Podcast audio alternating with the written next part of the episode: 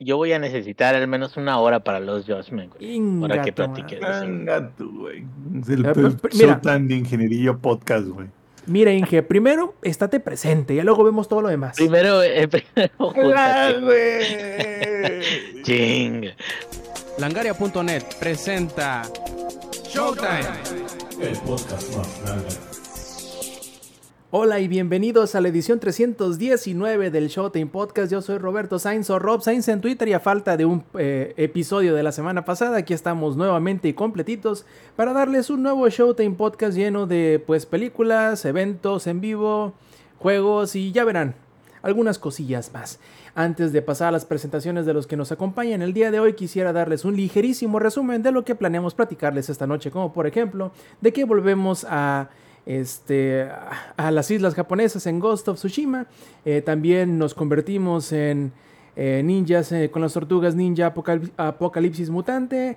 El ingenierillo se vuelve cultista con Cult of the Lamp. Y por último, el ex también, al igual que la vez pasada que fue a la Mega Mega XP, ahora fue al UBIT Live 2023 y nos contará todo lo que trae, pero antes de todo esto pasamos a las presentaciones, por ahí lo vieron ligeramente en la cámara, pero también ahora es padre recién adoptado de gato. Ver, Sampi, ¿cómo estás? Buenas noches. Bien, aquí nomás cuidando que el Cecilio no se coma los cables, güey. No me desconecte el modem al medio podcast, así como, lo, como la raza del Inge. Este, pero todo bien.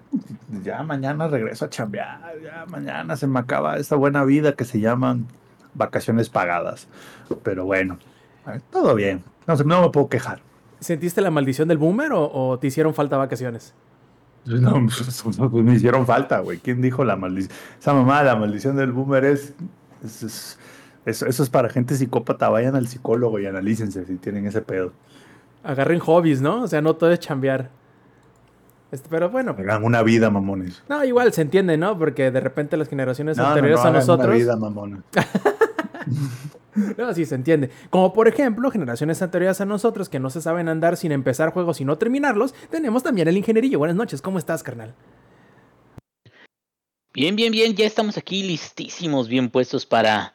Eh, fíjate de que alguna vez me interesé en unirme a un culto desde que vi... ¿Cómo se llamaba? Este...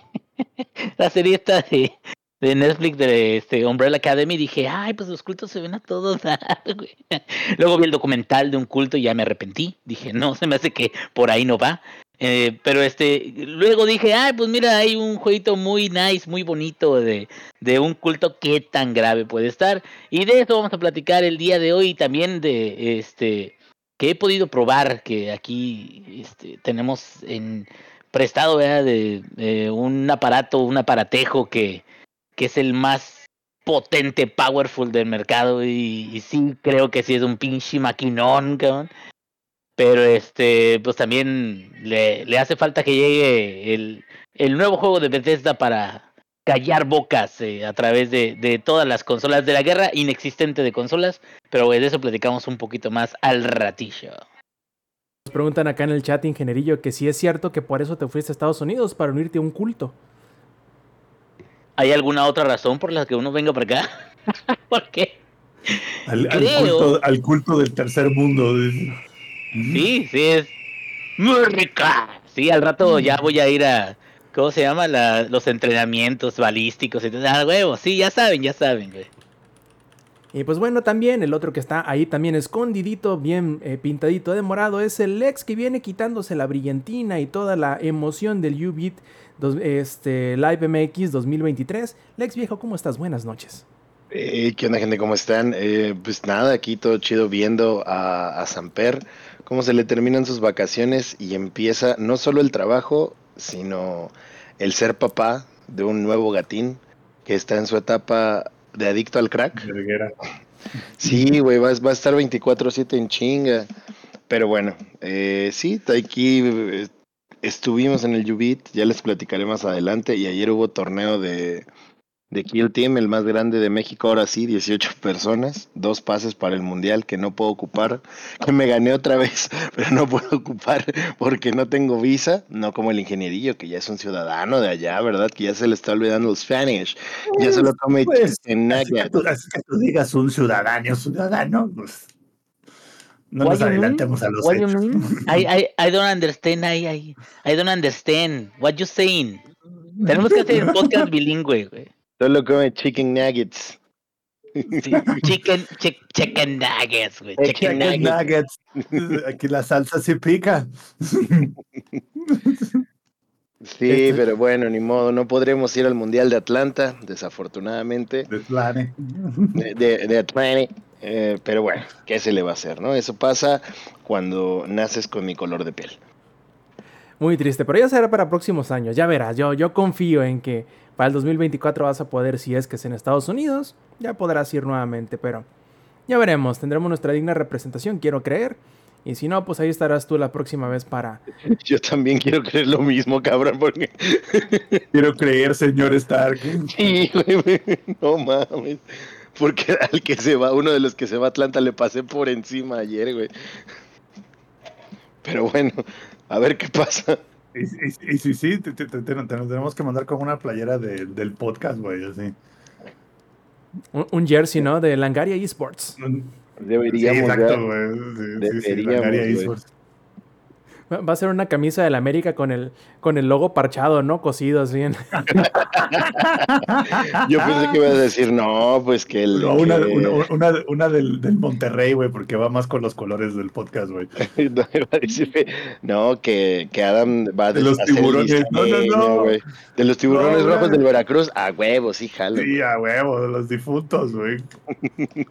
Su mascota era la verga, güey. Oye, sí, El cierto. tiburón. Dice Ninja Bueno, que si te tiburón. Oye, Alex, dice Mili Ninja que si te hubieras eh, unido a un culto ya estarías en el otro lado, ¿eh? O sea, mira, piénsale, carnal, nos hace Mm. falta. Tal vez podría ser parte de un culto. Si me dan una visa, podría. Ingenierillo, ¿cómo va ese proceso del culto y la visa? Eso de los sabes, cultos y eh. las visas no se llaman visas de, de religión, no se llaman visas de, de iglesia. Del, de los hermanos, güey. Ya, ya es todo así. Sí, hermano. ¿Cómo no, hermano? Por supuesto, Claro que hermano. sí, hermano. Ya para todos, güey. Solo, solo como dato curioso, la diferencia entre un culto, una secta y una religión es solamente la cantidad de pendejos que están ahí. Ah, pensé que el varo. O sea, es proporcional también, ¿no? Pero va por ahí. Ah, ok, ok. No, andaba tan lejos. Pero bueno, antes de pasar a, los temas de la, de la semana en este podcast, les quiero recordar a todos los que nos estén disfrutando en las versiones pregrabadas en audio o en video, que pueden echarse la vuelta los domingos a las 7 y media de la noche, eh, horario de la CDMX, a, a twitch.tv diagonal langaria, donde tenemos la edición en vivo que pueden participar, preguntar, interceder y todo lo demás. Y si no, pues también pueden seguirnos en nuestras redes sociales y canal de Discord que pueden encontrar en langaria.net diagonal enlaces, donde se podrán enterar de los aplazamientos de los, de los horarios o de los días de grabación que de vez en cuando suceden aquí en este Showtime Podcast. Pero pues bueno, empecemos. Primero que nada, Zampi, levanta el rostro. eh, eh, mira al sol naciente y cuéntanos cómo ha sido tu historia con este Ghost of Tsushima que ya habíamos tocado una vez yo, creo que una vez el ingenierillo y ahora te toca a ti. Cuéntanos qué tal te ha parecido tus eh, aventuras An- por la Tierra del Sol naciente. Antes de eso, este Mr. Lindos Mac nos pone aquí una pregunta en el chat que cómo va mi aventura de Atomic Heart. Ya mero la terminamos, ya mero terminamos esa aventura soviética, pero de eso hablaremos el siguiente podcast. Hablemos de el Ghost de Sashimi. Este, sí, habíamos hablado de él. De hecho, el Inge y yo, o el Inge nada más primero y luego yo. Entonces, estas dos semanas que estuve de vacaciones, dije, pues ahora sí lo voy a acabar, porque lo había dejado como que a medio, a la mitad porque lo había dejado como a medio camino del acto 2, ¿no? Entonces regresé, empecé a darle, me puse bien, bien, bien, mi, mi, mi jean estaba bien, bien macizo, güey, ya tenía mi armadura chida, ya todo, y ahí estaba yo dando espadazos, todo iba excelente hasta el acto 2, creo que los primeros dos actos del juego son así 10 de 10, güey, increíble, muy buenos, la historia va muy bien, pero al final del acto 2 y por consecuente todo el acto 3, siento que pierde mucha congruencia con los primeros dos actos del juego. ¿En qué sentido? En el sentido de que por una... Por una, la verdad, tontería, es como de, ya no eres samurái, ya no eres quien tú dices ser, ahora eres enemigo de, de, los samuráis y por cosas que pasan, de repente ya te sacan de la familia, te sacan del clan y todo a la chingada, ¿no? Y tú así de, ok, no era para tanto, pero bueno, está bien, ¿no? Ustedes dicen, güey. Entonces como que ahí se un poco incongruente la historia, le quita un poco del foco principal, que es el Khan, ¿no? Y después de eso, te logras escapar y empieza el acto 3 y, digamos que vas a, al y el acto 3 es básicamente, pues hay que matar al Khan, ¿no? Hay que eliminar al Khan. Y donde yo creo que se siente flojo y donde a mí ya no me gustó el final del juego, es donde el 80% del juego, tú, las razones por la cual tu personaje hacía lo que hacía era una, güey. Y en el último 20% decidieron cambiarlo todo. En el último 20% decidieron que esas ya no eran las razones. De repente se deja de sentir la progresión porque cuando terminas el acto 1 y vas avanzando durante el acto 2, se siente esta progresión donde cada vez le vas dando más y más y más en la madre a los mongoles. Y de repente en el acto 3 es como, no, no, no, están más fuertes que nunca. De hecho, están tan fuertes, güey, que si no los detienes se van a chingar todo Japón. Y yo, no mames, carnal, si no pudieron con una isla, güey. O sea, no pudieron ni con una isla pedorra, ya les están dando de chingadazos. Y ahora resulta, güey, que hay que detener al Khan, porque si no lo detenemos va a caer todo Japón y va a caer el, el Shogunate. Y así de, ¿qué? Así de, ah, chingado, me perdí alguna cinemática o me perdí de algo en las últimas dos horas de juego. Pero no, o sea, simplemente así de desconectado es el juego, en donde todo el primero, el 80% va de huevos todo va con una lógica y todo va por una razón. Y no sé por qué, güey, en el último 20%, a mí es mi percepción, siento que la historia se vuelve un poco más genérica, ¿sabes? O sea, siento que es como el héroe de siempre, el villano de siempre, las razones de siempre. Y es como, ok, ¿no? Está bien. Eh, el jefe final estuvo muy papita, güey. Yo esperaba más, este, más vergazos voladores. De hecho, lo pasé a la primera. Fue así como, That's it. O sea, esto fue todo. Y el otro jefe, que no voy a dar el spoiler de cuál es el otro jefe por si no lo han jugado, ese sí me dio más batalla, güey. El que en teoría no es el jefe final, ese sí me dio más batalla. Pero, bueno, no sé, creo que tú lo acabaste ya, ¿verdad, Rob? Igual el link ya lo acabó. Oye, pero, Sams, este. De las historias secundarias, ¿terminaste todas las historias este, la mayoría principales? Terminé la de Kenji, terminé la de Masako o Masako y la de Yuna y la que no acabé fue la de Norio, eso me dio hueva.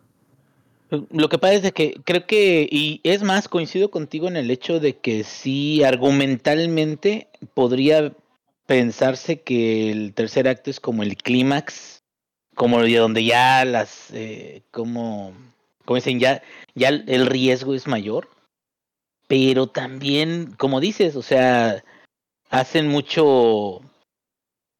No, no es este. Ex eh, ¿Cómo se llama? Deus. Deus Ex. Deus Ex, que es como. Las cosas se acomodan como un poco forzadas para que se resuelvan los conflictos, aunque no tenga mucho sentido. O sea, como. esto va a pasar así porque sí. Y ya, cabrón. Y como dices tú, a lo mejor tú necesitabas un poquito más de, de fondo o de respaldo a la idea de... O, congruencia. yo, creo que también un poco más de congruencia, güey. Sí, y, y ¿sabes qué lo que sí creo que hace fenomenalmente, y como dices tú? En los primeros dos actos, todo está muy bien llevado. La construcción del mundo, eh, las, hasta las misiones secundarias que no, no son de, de no, no tienen como varias misiones hiladas, sino todo así está muy bien armadito. Los, que son los, side quests y no los, side tales, porque ya exactamente. Es que vienen divididos. Hasta estas vienen muy bien, y como dices tú, en el acto 3 se reduce bastante la cantidad de todas las cosas que haces, porque se supone que también viene la culminación de, de los side tales, como dices tú. Pero como que se, como que le falta no, sé si, si es por el tiempo, que a lo mejor no quisieron extenderse mucho, pero sí como que no lo ves tan fuerte como los primeros dos actos y sí termina en un declive. Bueno, personalmente yo también lo sentí. No creo que sea algo malo, o sea, malo en, en el punto que me haya hecho no disfrutar el juego, no. El juego es un perro juegazo, nada más que el final sí es, sí cae un poquito en como las series coreanas de drama, o sea, como que la- y aparte, aparte la es el serie es buenísima, genérico. eh, la serie es buenísima y el final te quedas, ¿qué? Es pedorro, el pinche güey. final. Te Sí, o sea, qué, qué chingón está. Es al revés de. Es como los chistes de Polo Polo, ¿no? De que te quedas. Lo que más te da risa es el chiste en sí y el punchline es como una pendejada. Ajá, sí, Y acá sí, es como lo- que te quedas. El Lo final, que te, lo como te da que, le es faltó cómo lo altura, cuenta, ¿no? güey. Lo, lo risas, y y al final es Ujú. el punchline es nada más para que ya sepas que ya acabó Sí, el chiste, Sí, güey. pero sí, sí llegué a sentir eso y. Y sin embargo, sigue siendo un, un No, no, juego no. muy, muy bueno. Yo creo que es un juego de 9. Y el acto 3, creo que lo. Si lo hubieran ejecutado un poco distinto, si hubieran. Si hubieran continuado un poco la historia de el acto 1 y punto 9 del acto 2. Porque también creo que no, no es que se caiga cuando empieza el acto 3, yo creo que se cae en los últimos 20 minutos del acto 2, ahí se cae y ya de ahí no se recupera, ¿sabes? O sea, ya ahí se cae como que en picada la historia, ya pierde por completo como un poco el énfasis de, de, que- de por qué estamos peleando lo que estamos peleando y ya lo vuelven todo un tema de, no, no, no, lo estamos peleando porque tenemos que salvar a Japón. Y yo, güey, les están metiendo una macromadriza a esta gente aquí, güey, o sea, y no han llegado, o sea, no han podido ni con un samurái, ¿qué les hace pensar que van a poder con miles, ¿sabes? Entonces, y también es como de, no, es que van a invadir a Japón por barco. Güey, ya los, o sea, Japón ya saben que están ahí porque ya mandaron refuerzos. Uno esperaría que entre que llegan los refuerzos a la mitad del acto 2, a, lo final del acto 3, es como de ya la armada japonesa los está esperando como cosa buena, güey, en la costa. Es como de, ah, ¿quieren ir a hacerlo? Déjenlos, vamos a ver cómo les va. Entonces, es, esa parte ahí se me pierde. Y también, ¿sabes qué? Ingrid? Siento que el contenido en el acto 3 es prácticamente nulo, güey. Tienes todo, ya, ya traes todo bien armado y de repente es como de, ah, sí, pero en la parte 3 solo hay cuatro o cinco lugares para liberar. Es como, ok. Y tienes las batallas con los generales, pero... meh. Y tienes eh, la armadura mongol, que la, la, la busqué, hice todo el sidequest de la armadura mongol y fue así como de... Bueno, ya hasta te da un poco de hueva porque ya llegas tan, tan mamey al acto 3 que ya es como cuchillo caliente en mantequilla, güey. Así de que. Así de. antes llegabas así de modo stealth, ahora llegabas, ahora llegas a la puerta del. ¿Cómo se llama? Del campamento. Y le dices, ahora sí, hijos de su pinche madre, ¿no? Y le pegas a la espada en el piso, así para que empiecen a salir. Y, y como están, bueno, no sé si, si- no sé si tú te fuiste el mismo camino que yo dije, pero la armadura Sakai, la del clan Sakai, si la llevas al máximo nivel, puedes hasta matar a 5, en, no, hasta 6 en el standoff, güey. Entonces, ¿qué pasa? Pues tú llegas, haces el standoff, mataste a 6, te vas a la siguiente área, haces el standoff, matas otros 6, matas otros 6 y ya. O sea, literalmente le quita todo desafío al juego, pero también ya, como ya es como, güey, solo hay cuatro cosas que hacer en la última parte. Ya no hay más novedad. O sea, la novedad fue el acto 1, la novedad fue el acto 2 y se acabó. Por ejemplo, algo que estuvo increíble es- fueron las transiciones entre los actos. O sea, la transición del acto 1 al acto 2, uff, cuando cabalgan por los campos y la madre. No, no, no, chulada, güey. Del acto 2 al acto 3 también, con el tema del caballo y los flechazos. No, no, no, chulada, güey. Entonces, como que te va haciendo un build-up muy perro. Y el final es flat, güey. De hecho, las misiones al final, creo que en el acto 3 solo son como 3, 4 misiones principales y ya, ya acabaste. Entonces, me gustó mucho. No, todavía no, no quiero decir que es un juego malo, creo que es un juego muy bueno. Pero sí les faltó. Oye, Met- meterle- ¿algún, dime. ¿algún juego que sientas que logra lo que, lo que le faltó a Tsushima? Que, que logra construir al final así como que te queda, no, mames, o sea, cerró súper chingón el juego. A lo mejor, no sé, God of War, no sé. Yo creo que sí, Ragnarok es muy bueno en ese, en ese aspecto. Mi queja de Ragnarok fue que se tardaron mucho en hacer el build up porque el área, la última área, el área final, te la, o sea, el área buena, pues te la abren hasta el final del juego. Pero por ejemplo, Ragnarok sí tiene un, un build up, incluso como un post, o sea, después de que matas a, a, a este, ¿cómo se llama? Al pinche papá de Thor, güey, se me fue el nombre. Odín. Odín, ya después de que te chingas a Odín, güey, y que te chingas a Thor, tiene una parte final muy perra, güey. Y aquí, o sea, es eso de lo que pasa al final, güey, o sea, la última, el último jefe, el que viene después del Khan, siento que fue totalmente innecesario, güey. O sea, innecesario en el sentido de que lo pudieron dejar mucho más abierto para que tuviera una razón de todavía existir el postgame. Porque ahí te va, no sé si te diste cuenta.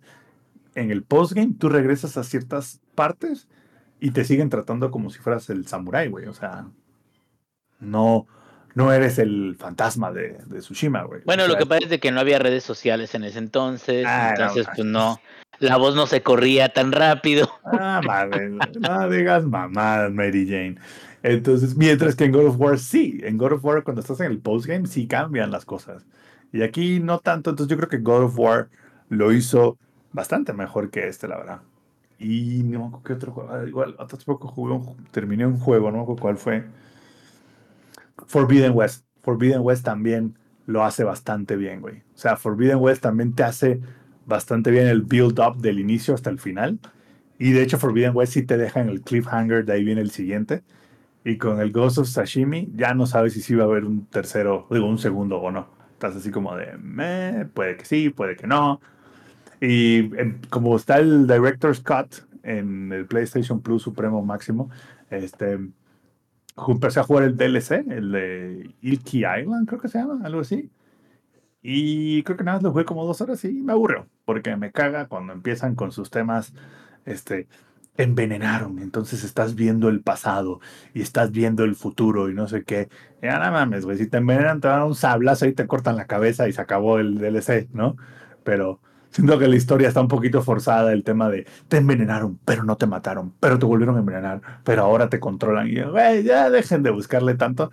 Eh, Creo que era mucho más realista en el Japón antiguo, si te envenenaban, te cortaban la cabeza y listo, ya se acabó tu DLC. Pero bueno, esa es mi perspectiva. ¿Y tú crees que se sigue cumpliendo la, eh, la condición que habíamos dicho? Que al menos yo lo pienso, ¿no? Y creo que hicimos un poquito de eco de eso la, la vez anterior que platicamos de Ghost of Tsushima. Pero yo particularmente pienso que les plantaron un muy buen antecedente o una barra bastante digna de, de tener que superar a Assassin's Creed cuando vayan a ir a los eh, settings asiáticos. Porque, Ah, sí, por supuesto. híjole, si algo tiene este juego, si algo tiene que es eh, muy difícil de ignorar y que cualquier persona, aunque no lo juegue, es fácilmente identificable, es el estilo y la estética. O sea, de eso no le puedo... No, no, no, bueno, ahí sí, 10 de, en en ese lado 10 de 10. O sea, lo único que no me gustó ahí, que pudieron mejorarlo, fue que hubieran puesto un modo Kurosawa, pero como adaptativo, que tú pudieras decir, déjalo en modo Kurosawa solo en los duelos, por ejemplo. Puta, güey, eso hubiera estado perro, güey. Pero bueno, fuera de eso, yo creo que 10 de 10 en el tema del arte. Y ahorita que dices eso de Assassin's Creed, fíjate que gracias a Dios no hicieron lo que hace Ubisoft, que este tiro 400, 450 iconos en pantalla y 750 misiones que son la misma, güey. Creo que hay un muy buen balance de cosas secundarias, cosas primarias, sin que se repiten, pero sin llegar a sin llegar a, a cansar, por así decirlo. Y la interfaz de cómo llegas a cada lugar y cómo eso está brillante, es brillante esa parte. Yo también creo que por eso Ubisoft es como, como que le tiembla la mano a sacar un Assassin's Creed japonés. No vayan, así que no vaya a ser que lo que va, que lo que va a pasar, que todo el mundo lo va a comparar con el Ghost of Tsushima. Y la verdad, no, no creo que Ubisoft logre hacer algo mejor que Ghost of Tsushima. O hasta el 2, ¿no? Quién sabe, a lo mejor hasta el Ghost of Tsushima 2 sale antes que... Creo que es Proyecto Jade el que... Pero es en China, no, no es en Japón, es en China. Sí, no. Pero pues va a ser imposible no eh, compararlos porque pues las, las culturas coreana, japonesa y china son... Tienen muchas similitudes. No digo que sean la misma, absolutamente no. ah, te van sino a que- funar. No, no, no, o sea, por supuesto que no, sabemos que no es la misma, pero como que tienen, como que se interconectan de maneras bastante comunes, por ejemplo, eh, los caracteres chinos que están en, en- Japón, la, la misma este, religión y luego los japoneses que colonizan a los coreanos, entonces hay cierta permeación entre las tres regiones que es imposible no, te- no querer compararlos al menos en la parte estética cuando llega a ver esa eh, situación donde esté el Assassin's Creed Jade y probablemente el Ghost of Tsushima 2 y ver cuál a lo mejor hizo un mejor trabajo. No Ghost solamente... 2. ¿Mm? No, no ha salido el, el Jade o Jade o como le quieras decir, pero va a ser mejor el Ghost of Tsushima 2. Ojalá. Porque Ubi- Ubisoft va a hacer lo que siempre hace y te voy a aventar 800 misiones secundarias y te voy a aperrar el mapa de iconos a lo idiota, güey. Y ya ahí ya perdió. Ya con eso ya perdió y estoy seguro que el Inge me apoya también en eso, porque el Inge también le ha sufrido con los juegos Acá de me, me gusta mucho que la quieres llegar a algún lado y es el viento el que te El lleva. viento, güey. Está muy mamón. Muy. Aparte, si pones atención, cuando vas en el caballo por uno de los caminos preestablecidos, el viento gira, el- se ve como que el, eh, como las rayitas de viento, pues, en la, donde tienes que dar vuelta a la derecha o a la izquierda. Eso. Solo hay una cosa que Ghost of Tsushima pudo mejorar, y creo que ahí sí se quedaron muy cortos, y fue el tema del caballo después de haber jugado Red Dead Redemption 2, el tema del caballo se quedó increíblemente corto, güey. Así, increíblemente corto. También le pasó lo mismo a Horizon Forbidden West. El tema de las monturas les quedó muy corto, pero el, el Ghost of Tsushima tuvo, ahí sí les faltó, pero porque Red Dead Redemption 2 creo que hace un trabajo excepcional, güey. Así, excepcional, güey. O sea, No, la y- manera, y no, no, no, es, también- otro, es otro nivel, güey. Tam- También creo que el tamaño, pues, del proyecto del aclamado Red Dead Redemption 2. no es que yo mame el juego, ¿verdad? No, está, no, No, sí es está- que, no es que yo duro, ame ese ese- juego. No, ese sí está duro, güey. Pero lo que voy es también entiendo que es por el tamaño del proyecto y creo que gran parte del gusto, se podría decir a lo mejor, de tener caballos y como irte hasta encariñando con ellos y guardarlos y todo eso, que era parte también de, de la mecánica que quieren hacer en los celdas, como de, ah, tienes tu caballo y lo vas vas teniendo como más vínculo con ellos y van siendo más eficientes, más, más, este, van, van moviéndose mejor, pero también porque aquí creo que el, el foco es la historia, pero como dices tú, ¿de qué sirve de que el foco sea la historia si al final se cae? Entonces, pues sí, o una de dos, o metes cosas de mundo abierto que ayuden a la historia en general o que te ayuden a tú estar un día así de, ah, voy a salir un rato y no sé qué, cuántos samuráis voy a matar o cuántos eventos eh, dinámicos voy a tener. Pero si no puedes hacer eso porque no tienes un proyecto tan grande, entonces tienes que ser muy preciso en la dirección que tienes que llevar, exactamente. Y pues sí, o sea, habrá cosas que no puedas poner como otros juegos. Sí, pero te digo, es- es- esa, esa parte creo que es donde sí se quedó muy corto. El, por, sobre todo porque en Red Dead Redemption 2 tú puedes decir, bueno, voy a ir a tal lugar, güey. Y lo puedes programar para que vaya el caballo solito en modo cinemático, güey. Y es, ah, es ar- alto arte, güey. Y creo que un juego, si un juego como Red Dead Redemption 2 que salió hace ya sus años, se, se ve increíble en esas partes cinemáticas en el caballo, imagínense el Ghost of Tsushima, güey. O sea, de hecho, cuando te pasas del acto 1 al acto 2, que haces la cabalgata por los... No, no, no, está bru- pero así brutal, güey, brutal. Ahora imagínate, Inge, si te hubieran dado la oportunidad de recrear hasta cierto punto esa parte, en el sentido de, hey, quiero ir a tal aldea que está a 3 kilómetros, modo cinemático, cabalga solito y venme poniendo la cámara cinemática como hace Red Dead Redemption 2 en un mundo tan bonito y tan bien hecho como es la isla de Tsushima. Yo creo que eso hubiera estado... En, lugar de, de- de jugar, hubiera, te lo hubieras pasado 500 horas en modo cinemático, güey. Nada más viendo al Jin dando vueltas en caballo, güey. Así. Es lo único que hiciste, güey. Y ya.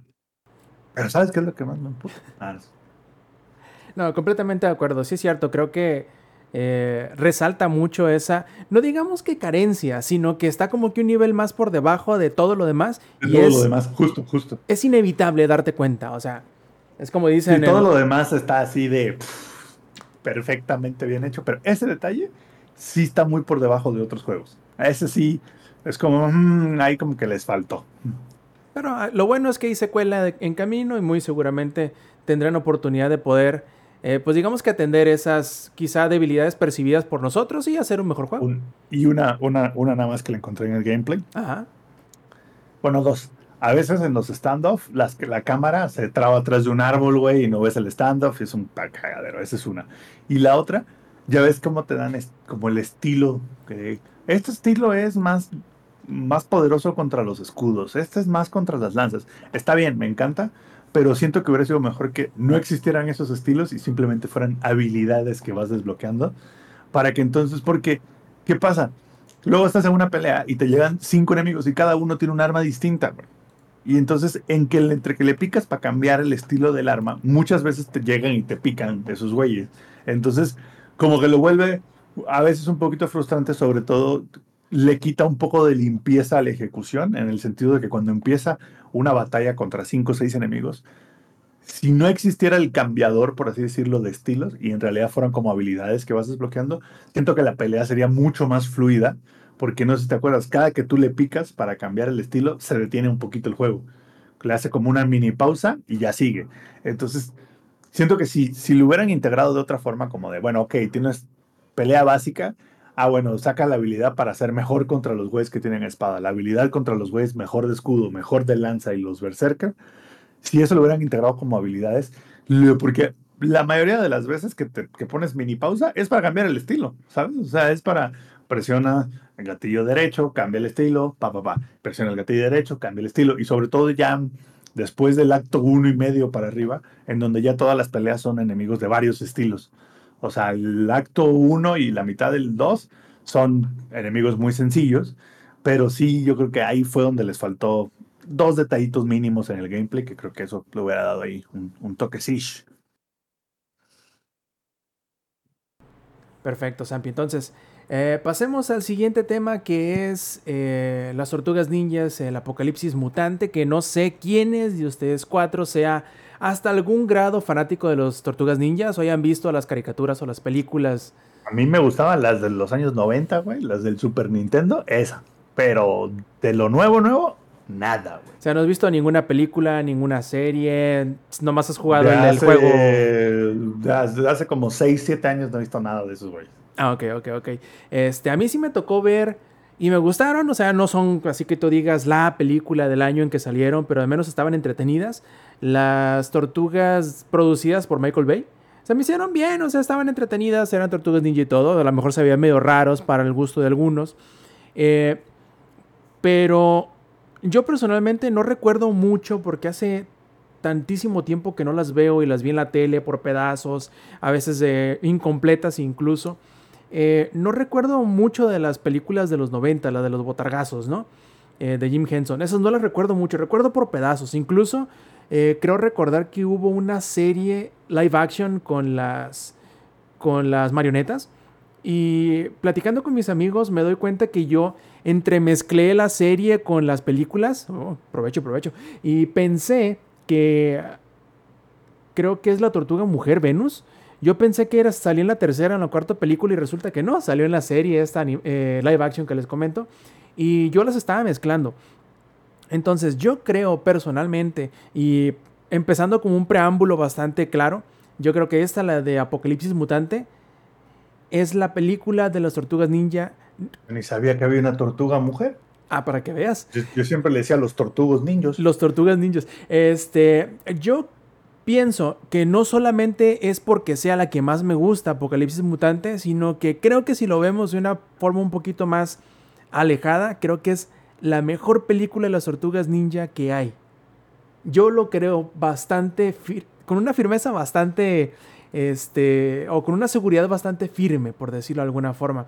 Eh, lo único que puede llegar quizá a demeritarlo, y no es porque sea malo, sino es porque es la actitud que por lo general tienen algunas personas, es el decir, ay, es que estas tortugas ninja no son las que me tocaron a mí en mi niñez y por lo tanto están culeras. Y no es cierto, es mentira. O sea, es una, es una apreciación, yo creo, incorrecta, que claro, cada quien puede tener la, la opinión que, que guste, ¿no? Como dicen por ahí, entre colores no hay disgustos, ¿no? Cada quien le gusta lo que le puede gustar. Pero salvo ese pequeño subconjunto de personas que simplemente el hecho de que les hayan cambiado el diseño o la personalidad o el origen, o como por ahí dicen, ay, es que tiene inclusión forzada con esto de que eh, April O'Neil vuelve a ser una mujer este, de, raza negra, a mucha gente le va a, a molestar simplemente esos dos detalles y para ellos van a ser eh, va a ser una película muy mala. Yo no creo. Yo no creo, la verdad. Eh, y, justamente aquí pregunta el adito. La verdadera pregunta, ¿Across the Spider-Verse o, Mutant Mayhem? Yo cuando vi la de Mutant Mayhem o Apocalipsis Mutante, eh, escribí un tweet y lo respaldo. Lástima para Mutant Mayhem haber salido el mismo año que Across the Spider-Verse. A mí me gusta bastante más Across the Spider-Verse que Mutant Mayhem, pero que eso no le demerita absolutamente para nada la de las Tortugas Ninja. Es una película preciosa, no solamente en argumento, sino también en música, el doblaje está increíble, este se ve súper bonito el estilo y para ojo, ingenierillo, sobre todo tú que ya jugaste esta serie, más que caricatura o más que 3D, a mí se me hace como como que está hasta cierto punto muy similar al estilo gráfico que maneja la serie de Psychonauts, en donde hasta cierto punto los personajes tienen como que un diseño hasta abstracto, por decirlo de alguna forma, o sea que no parecen personas tal cual, sino parecen una serie de, polígonos puestos unos sobre otros hasta tener la forma vagamente humana. Pero eso no quiere decir que se vea feo, sino que simplemente es una, es una elección estética, una elección artística. Es como por, como por decírtelo, eh, A. Arnold que pues obviamente, ¿no? Dentro de la misma serie le dicen que es un cabeza de balón porque prácticamente tiene la cabeza en la forma de un balón de fútbol americano. Entonces, algunas personas, algunos personajes eh, tienen como que esa forma que, aunque sí vagamente es una forma humana, digamos que no necesariamente o estéticamente es lo que tradicionalmente pensaríamos como un, una silueta humana, ¿no? Pero la forma en cómo lo animan está muy bonito, sí recuerda mucho a, a las de Spider-Man, a, a los del Spider-Verse sobre todo porque eh, son estilos muy distintivos. Nunca vas a confundir una película animada con los de Spider-Verse y tampoco nunca vas a confundir otra película animada con esta de Apocalipsis Mutante. Está increíble, está súper bonita. Y ahí es en el, punto en donde a lo mejor sí puedo entender yo que te guste más la de... o piensas que sea mejor, por decirlo de alguna manera, Apocalipsis Mutante que Spider-Verse. Pero bueno, en cuestiones artísticas, entre gustos no hay disgustos, ¿no? Puede gustarte más un estilo que el otro. Pero yo creo que Spider-Verse es mejor película que Mutant Mayhem. Muy a pesar de ello, yo creo que es de las películas animadas eh, que van a estar allí en el top de las películas animadas durante mucho tiempo.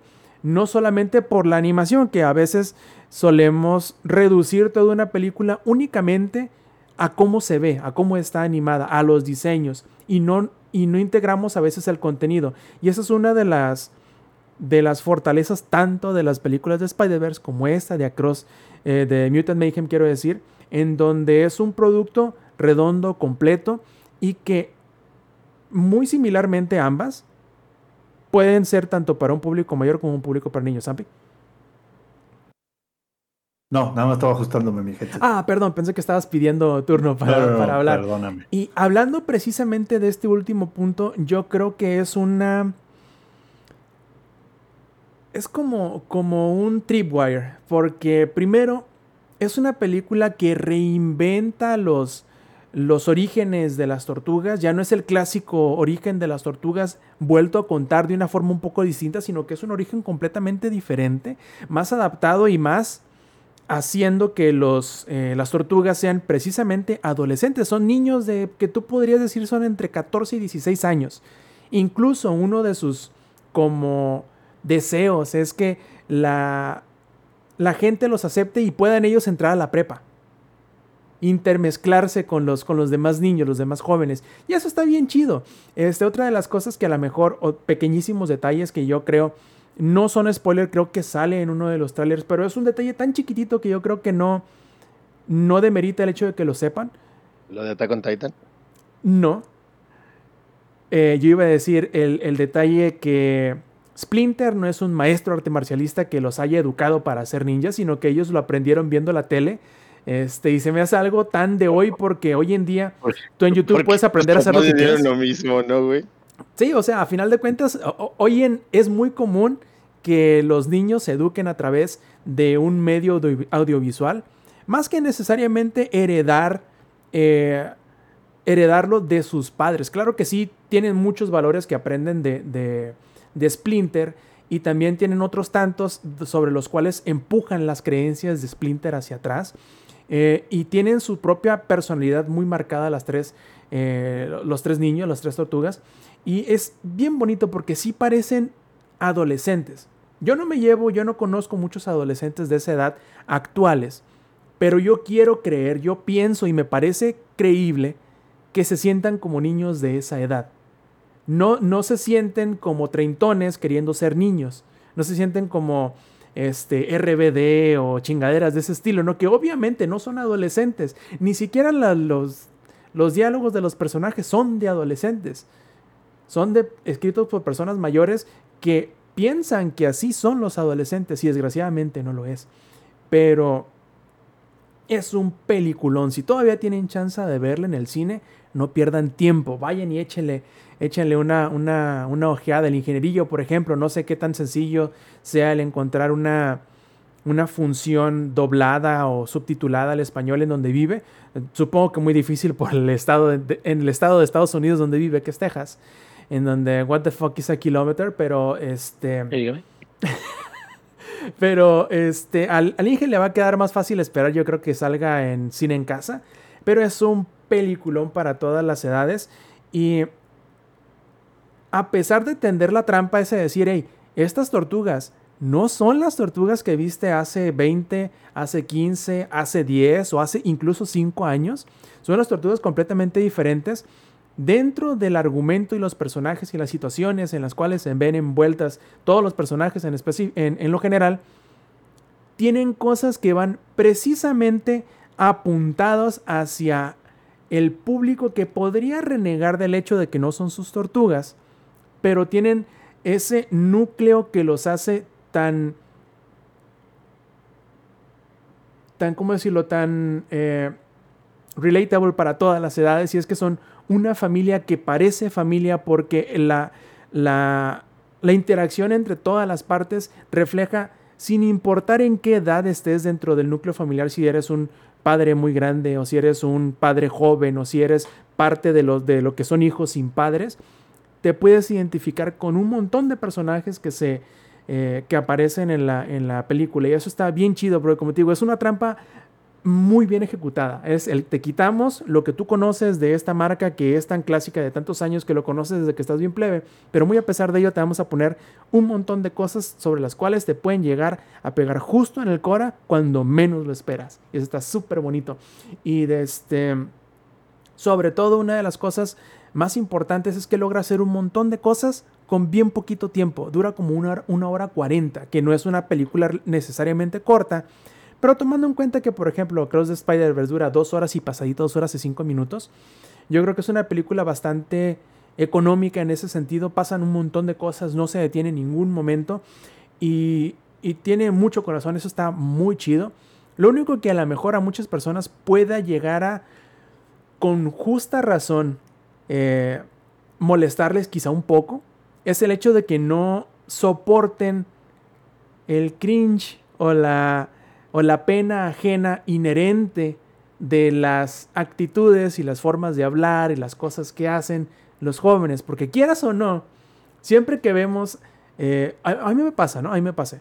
Entonces, quiero pensar que no es una situación única para mí, sino que siempre que vemos a un niño chico, vemos actitudes, vemos entusiasmos, vemos emociones, que nos vemos reflejados en ellos inmediatamente por la pasión de las cosas que hacen, por la emoción que, que, que les explota de, la, de, de, su ser al hablar y al, al, al, hacer las cosas, que no puedes evitar sino relacionarte con esa persona, con ese niño y sentir esa pena de decir, güey, o sea, qué intenso, ¿a poco yo era así? Entonces, ese cringe de la juventud, de la niñez, es muy palpable y es un arma que tienen al desnudo y al rojo vivo todo el tiempo en la película.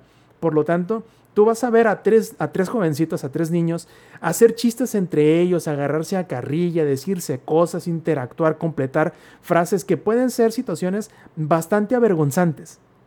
Y tú sentir esa pena ajena puede llegar a ser, a lo mejor, bastante fuerte para algunas personas. Aún así me parece divertida, con mucho corazón, con un ritmo increíble. Quizá probablemente la parte que menos me guste a mí de la película, y no por ello es mala, sino que nuevamente como con Ghost of Tsushima, es la parte que a lo mejor a mí me parece que está uno o dos niveles debajo de todo lo demás y por lo tanto sobresale, es cierta parte de la resolución del conflicto en lo general de la trama de la película.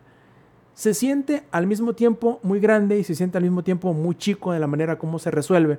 Y no es que no tenga sentido, sino que se nota que el motor detrás de la resolución del problema de la trama en general, del tema principal de la película, es una forma emotiva, no una forma emocionante. Y como que chocan entre sí esas dos situaciones. Es una situación muy grande, que es una... Es casi típico, ¿no? La, situación del fin del mundo, en este caso la situación del fin de Nueva York. Y lo, lo solucionas de una manera, digamos que bastante emotiva y como que no, no alcanzan a, embonar bien las dos mitades. Al menos a mí me pareció que es bastante obvio que no alcanzan a embonar bien. Lo terminan forzando un poco. Pero no lo suficiente como para que rompa la ilusión de que es una película, porque lo es, muy buena. Entonces, yo le doy un 8 de 10. Es una, es una visita al cine recomendada. Es una compra de Blu-ray infaltable. Y es uno de esos clásicos para la familia de todas las edades que puedes bien seguramente verlo una vez al año y cada vez que lo veas te va a seguir gustando igual o quizá más al verle pequeñísimos detalles que te habías eh, perdido en vistas anteriores. Entonces vayan y veanla. Este, Tortugas Ninja, el Apocalipsis eh, Mutante Plebes, ¿preguntas? ¿Quieren ir a verla? ¿Son fans de la, de la marca? Yo sé que el ex quiere ir a verla, ¿tú, Sampi? No, no, te iba a decir, este, ahorita que dices eso de diversión para toda la familia, como que este año pinta ser un buen año para películas de ese estilo. De todo estilo, cabrón. O sea, ha habido películas del sabor que tú quieras, de la tonalidad que tú quieras, del tema que tú quieras. Ha habido tantas películas que ni si, que se tropiezan entre ellos mismos para salir en el cine. Porque, no mames, también quiero hablarles y probablemente va a ser la siguiente semana de Blue Beetle que tiene muchas similitudes con el apocalipsis este, mutante, pero yo creo que les platicaré la semana que entra. Solo, solo les diré que tiene muchas similitudes con el apocalipsis este, mutante, y, pero sí como que es de esa misma en ese mismo tono, hacia ese mismo demográfico, con esa misma intensidad, con esa misma, eh, ¿cómo decirlo?, eh, sinceridad. Eh, son, películas muy que no se sienten, ¿cuál es el término que estoy buscando? No se sienten cínicas. En ningún momento ves el cinismo dentro de la película, porque hay películas que si tú ves, ah, estos cabrones no se, no se la creen las cosas que escribieron el director, no se cree la cosa que está grabando, los, los actores no se creen las cosas que están actuando hoy, pero estos sí se nota que sí se creen eh, lo que detrás de todo están queriendo hacer. Entonces, eh, sí, Sampi, este año ha habido de todo, cabrón, incluso como les decía, el plan hoy, si no se lograba el podcast, era ir a ver Gran Turismo, que voy a ir a ver la mañana. Y es una película que no te voy a decir que yo estuve esperando todo el año, pero después de haber visto la de Ford contra Ferrari, que ya creo que les comentamos en el podcast pasado, dije yo, sí, como no voy a ir a ver la de Gran Turismo, porque si tiene el 70% de lo que tiene esta, va a ser una película bastante disfrutable. Y ya les, ya les comentaré en subsecuentes podcasts si sí lo fue. ¿Tú, Alex, tienes ganas de ir a ver el Apocalipsis Mutante? Ay, no me escuchaba, estaba. Este, sí, sí tengo ganas. Yo estaba hablando desde hace rato, dije, con razón no me escuchan, güey. sí, sí tengo muchas ganas de ir a verla, eh, porque lo que he escuchado de ella es que está bastante como pues graciosa, que tiene como muchas cosas muy chidas. Y la otra banda que se está quejando así como de, no, ellos no son las tortugas ninja, porque eh, se actúan como inmaduros y no sé qué, y es como de, ja, entonces te estás enojando porque las tortugas ninja adolescentes mutantes están actuando como tortugas ninja adolescentes mutantes.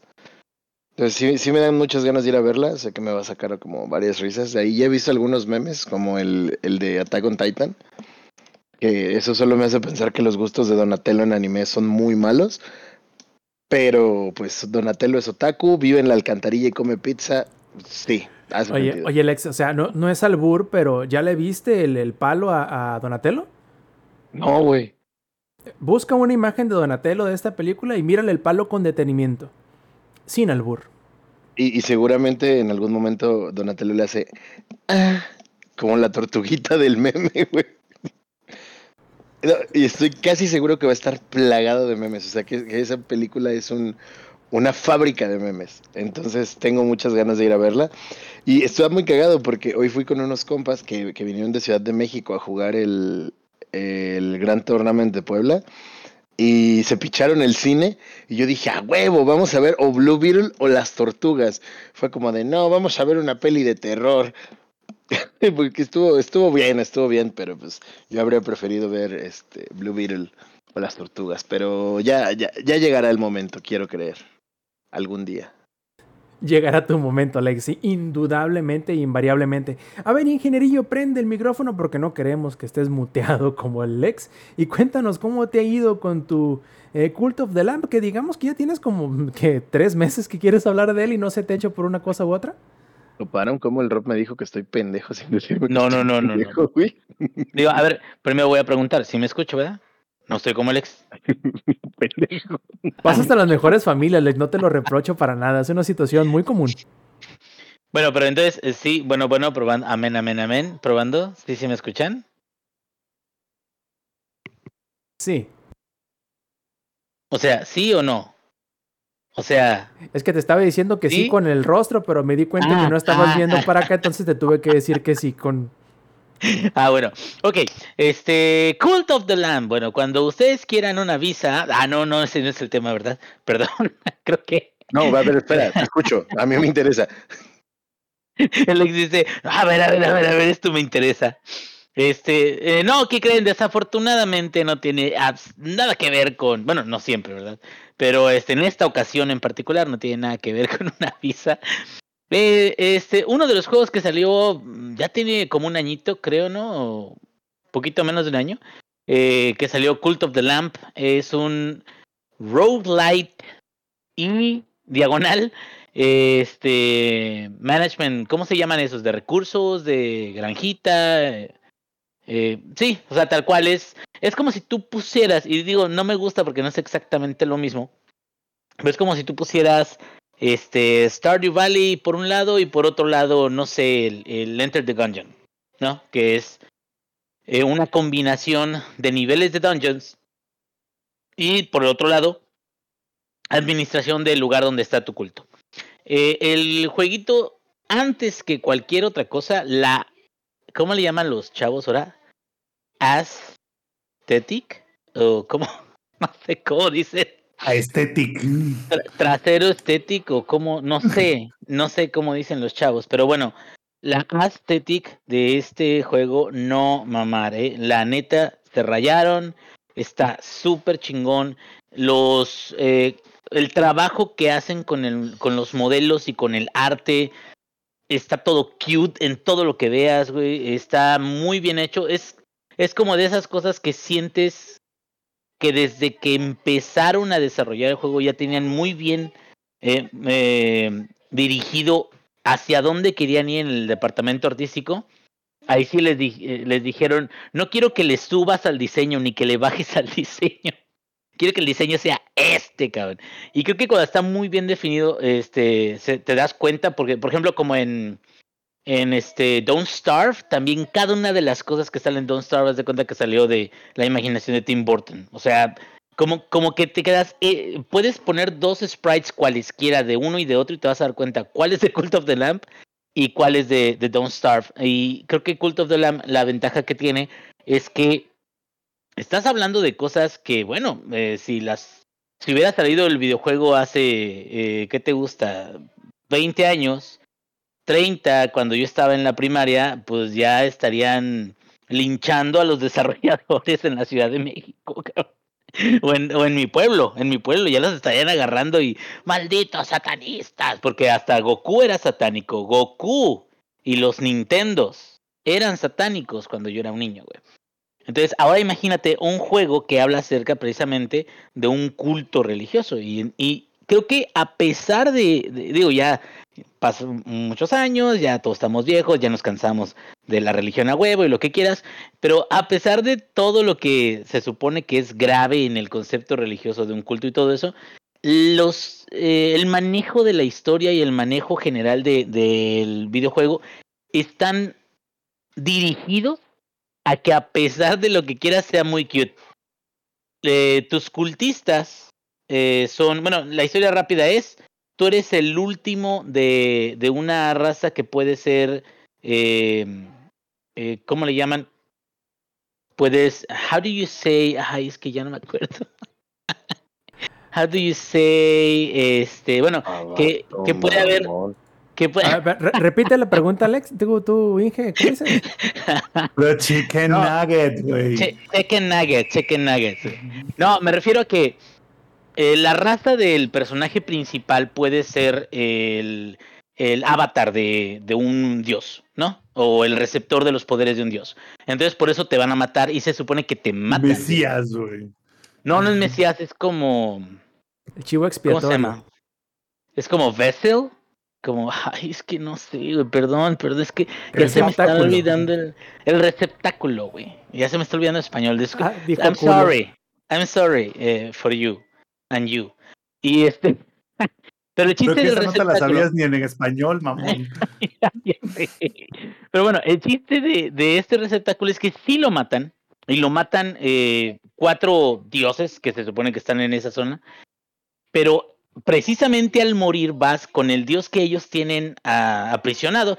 Y ese dios te revive y te da un sombrerito. Que ese sombrerito es el que va a, hacer que fluyan los poderes del dios a través de ti. Y te va a dar la capacidad de adquirir poder divino. Entonces, prácticamente ese es el inicio del juego y ya lo primero que te dan es, sí, tú vas a crear un culto, pero el culto para ello necesitas fervientes. Y los fervientes los puedes ir rescatando, los puedes ir obteniendo poco a poco este como premio o puedes hacer que tus fervientes más adelante pongan una choza de misionero y entonces se vayan en una misión a conseguir más fervientes y cosas así, ¿no? El juego está dividido en dos partes. La primera es el manejo de recursos y del culto en sí, que es en un terrenito donde puedes poner, lo primero que te hacen poner es una iglesia.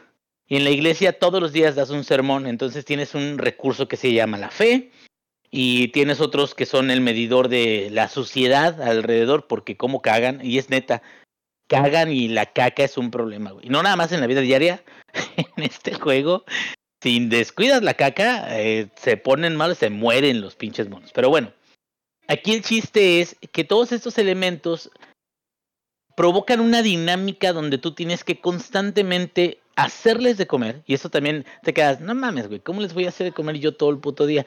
Bueno, es de que los fervientes son unos idiotas que nada más te dan poder divino, principalmente te dan poder divino. Y en algunas ocasiones, cuando tú subes alguna habilidad del árbol de habilidades que tienes de todo tu, tu terrenito de, de tu ranchito, eh, lo que haces es que a veces puedes crear un edificio que ese edificio les ayude a ellos a ayudarte a ti. Por ejemplo, hay unas cajitas que construyes para que cuando haya eh, pedazos de tierra con eh, semillas para tener alimento y todo eso, que ellos las atiendan. Pero sin esa madre, tú puedes tener los pedazos de tierra con alimento y no te van a hacer caso. Entonces, de cierta forma, es también como una pared inicial que te ponen los desarrolladores para que explores no nada más la parte de recursos y te pierdas ahí, sino también explores la otra parte del juego. Entonces, ahorita vuelvo otra vez a la parte del manejo de recursos y el culto, pero si nos movemos a la segunda eh, sección de gameplay, que es la de los calabozos, los calabozos es la forma en la que obtienes dinero, también puedes obtener algunos recursos, pero sobre todo vas avanzando en la historia principal y vas obteniendo poderes nuevos como guerrero y también te pueden servir algunos para tu culto. Estos poderes, ¿cómo se logran? Eh, hay algunos jueguitos, eh, y no me acuerdo ahorita del nombre del juego, pero hay algunos juegos donde... Ah, pues un poquito como... Como Hades, pero hay una sección que es como un mapa. Y tú eliges a qué calabozo vas. En Hades tú lo que haces es que tienes puertas, ¿sí? En Hades tú tienes puertas, eh, dices, no, pues en la puerta de arriba dice que es este un jefe, o esta puerta dice que es el vendedor, entonces yo, yo elijo por cuál me voy. Hay otros juegos que a la hora de hacer esa selección, te ponen un mapa en la pantalla y te dan las opciones así gráficamente, ¿no? De puedes ir a este lugar, que este lugar es, y a veces en, esto, en este juego de Cult of the Lamb son, pueden ser recursos, puede ser este otra batalla más que te da más dinero, te da este otras armas, puede ser eh, un, un, jefe o este, una tienda, lo que sea. Cuando avanzas suficientes niveles en ese calabozo, que al principio es muy sencillito y poco a poco se va poniendo más perro, eh, al final te encuentras contra un mini jefe. Esos mini jefes cuando los derrotas, pues son peleas más, este, eh, duran un poquito más, terminas derrotando al mini jefe, lo exorcizas, se podría decir, del, del dios, o el dios menor que está controlándolo, y cuando lo exorcizas, tú lo mandas a ser uno de tus fervientes. Pero la segunda es que también vas debilitando más al dios de esa zona, porque son varias zonas, ¿no? Y cuando has matado suficientes mini jefes, el jefe final se vuelve el eh, o el dios que está en esa zona. Y cuando lo derrotas, vas avanzando en la campaña principal, que la campaña principal es muy sencilla. Derrota a todos los semidioses, que son cuatro en total. Los que tienen atado, amarrado al que te dio los poderes. Hasta aquí todo bien. Pero eh, yo personalmente creo que tienen problemas de pacing o problemas de, de, de que quiere ser una cosa y quiere ser la otra, pero a la vez es complicado darle seguimiento a las dos y lo voy a explicar. Los calabozos no son tan sencillos. Eso, lo chido es de que si terminas un calabozo, sí tienes la sensación de logro. Eso está chido. Así de, ah, sí, qué chingón, güey, lo terminé. El problema es de que cuando tú vas a hacer un calabozo, no se detiene el tiempo. El tiempo es día y noche y usualmente un calabozo pequeño o regular te toma un día completo terminarlo. Si no es que un poquito más, dependiendo de qué tanto te tardes. Entonces en el calabozo tienes que andar en chinga para no tardarte tanto porque cuando vuelvas al lugar de, manejo del ranchito donde están todos los fervientes y te están adorando, te vas a dar cuenta de que si no tienen comida, se van a empezar a morir de hambre. Si no tienen sus baños, eh, va a estar todo el rancho si eh, las cosas no están saliendo bien o se enferman por esa razón de que no tengan comida, todo eso, eh, van a empezar a perder fe y tú vas a empezar a perder este problema, de, de a, perder esta capacidad de poder. Y todo eso es para mí como un poquito de hueva, se siente más como una tarea de a huevo a que sea algo que me, me guste mucho, ¿no? Algo que me, que me den ganas de, de, de, de, estar saltando de una de un área a otra. ¿Por qué? Algo yo les había dicho de, de eh, Dave the Diver, el, o Dave el Buzo, para que no vayan a decir que estoy de mamón, que, que en Dave el Buzo a mí lo que me gusta mucho es de que los días están pausados. Es decir, tú te vas David, a meter al agua, en, David, ah, perdón, perdón. David my, el Buzo. My mistake, my error. Este, entonces, haz de cuenta de que tú vas a meterte a, al agua, puedes tardarte 15, 20 minutos pescando y la chingada. Y aquí el punto es que cuando terminas de, pescar, ahora es la tarde. Entonces no importa cuándo te tardaste, güey. O sea, tú dedicaste el tiempo que era necesario y tuvo un costo. El costo es de que avanzó del día a la tarde igual de la tarde a la noche y como les había dicho, cuando vas en la noche nada más te quita un poquito del, de la administración del restaurante de sushi que tienes. Eso te da mucha libertad para exploración, te da mucha libertad para experimentar en tu juego, experimentar la forma en la que la que pescas uh, sí, o sea, peces, eh, tiburones, lo que sea, y no te limita tanto a, órale, tiene que ser en chinga, tiene que ser en chica, porque si no, este, se acaba este pedo. Y en el caso de Cult of the Lamp, lo que no me agrada es que tratas de preparar lo mejor posible tu culto, tu ranchito, todo eso, pero si te tardas demasiado en el calabozo, pues ya pelaste, güey, porque va a empezar a haber problemas cuando vuelvas. Esos problemas a veces son fáciles de arreglar y a veces no son tan sencillos. Sobre todo tomando en cuenta que no nada más los fervientes eh, viven tal cual eh, eternamente, sino que se van volviendo viejos y se van enfermando. Y este el problema que genera es que los viejos para lo único que sirven es para dormir, cagar, comer y hacer cosas de fervor o darte un poquito de, de, adoración, que es también como una moneda para subir de nivel en, en el árbol de habilidades, pero también mueren eventualmente. La muerte de un eh, este, seguidor también tiene repercusiones en la fe de tus fervientes. Hay forma de adecuar estas repercusiones, eh, como por ejemplo, llegas eh, en el sermón, les puedes decir.